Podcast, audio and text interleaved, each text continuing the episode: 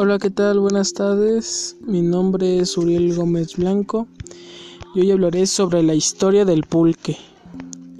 El pulque también es conocido por hacer vomitar a los gringos y entre los asiduos visitantes siempre hay alguien en el grupo que advierte al resto. No estoy seguro que debas probarlo. Es un trago solo para hombres de verdad. ¿Cómo se elabora el pulque? El pulque es el antecesor del mezcal y del tequila, y aunque los tres provienen de la misma familia de plantas, el agave, el pulque se elabora a través de fermentación, no utiliza la destilación. El agave o maguey puede tomar de 8 a 12 años para alcanzar la madurez y producir savia, o como se le conoce, aguamiel. La fermentación Comienza inmediatamente después que la planta es cortada y el aguamiel comienza a brotar de la misma. La bebida continúa fermentándose hasta cuando desciende por tu garganta, alcanzando niveles de alcohol que van desde los 2% a 8%. La leyenda y sus usos sobre el pulque. El pulque es un trago que tiene como uno de sus ingredientes un alto componente de leyendas. La bebida blanca espumosa es anterior a la llegada de los españoles por lo menos en 1500 años. Para algunos indígenas pobladores de, los, de las tierras en México, el pulque fue el centro de su región y la cura para casi todas las enfermedades desde diabetes hasta el insomnio. Es una gran fuente de probióticos, proteínas y varias vitaminas y minerales. En su larga existencia, el pulque también ha sido utilizado como afrodisíaco, estimulante para celebraciones y para calmar el dolor de las víctimas a ser sacrificadas. Por su alto componente en vitaminas y minerales fue consumido en zonas desérticas de México, donde el agua escaseaba y también como suplemento alimenticio para mujeres embarazadas, así como para promover la lactancia. Aunque es conocido como la bebida de los dioses aztecas, para quienes comienzan a probarlo sabe a todo menos adivino.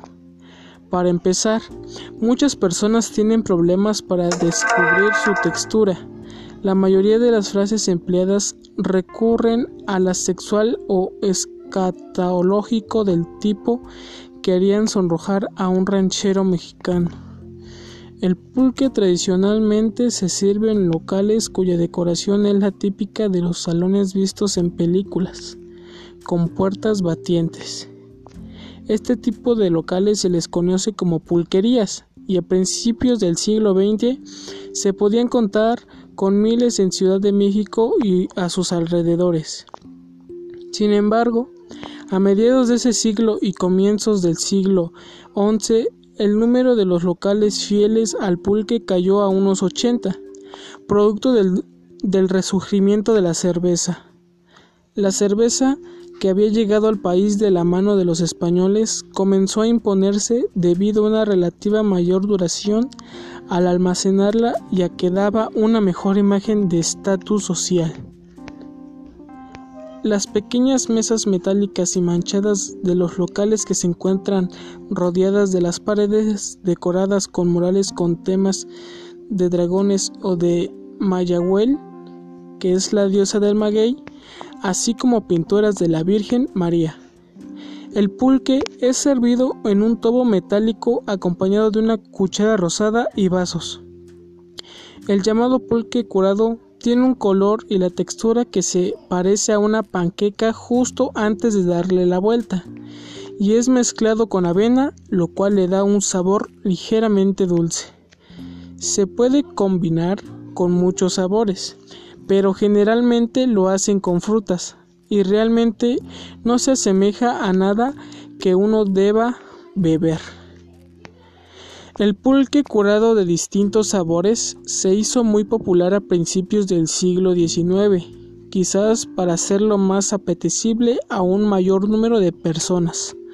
Hoy en día, al menos con los jóvenes, es el menos popular el pulque puro tiene más seguidores. El puro tiene una apariencia totalmente distinta y se puede encontrar en cualquier de los vibrantes mercados populares de México, donde lo sirven directamente de un caldero espumante. En, algunos de estos lugares te lo dan en botellas de refrescos reusadas y al llenarlas el pulque sisea y burbujea como si fuera a salir del envase en medio de una explosión. La textura es más agradable que la del curado, más como saliva que moco, y el sabor es agrio y ácido y se siente la levadura. El primer vaso es un poco difícil de pasar, pero a medida que lo, que lo bebes el sabor se hace más agradable. Incluso comienzas a palpar un poco de sabor a fruta.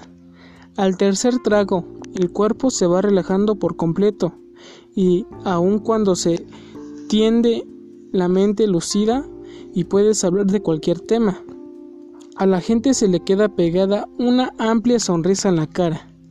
Entonces, cuando se adquiere el gusto por el pulque, se tiende porque se le llama la bebida de los dioses aztecas.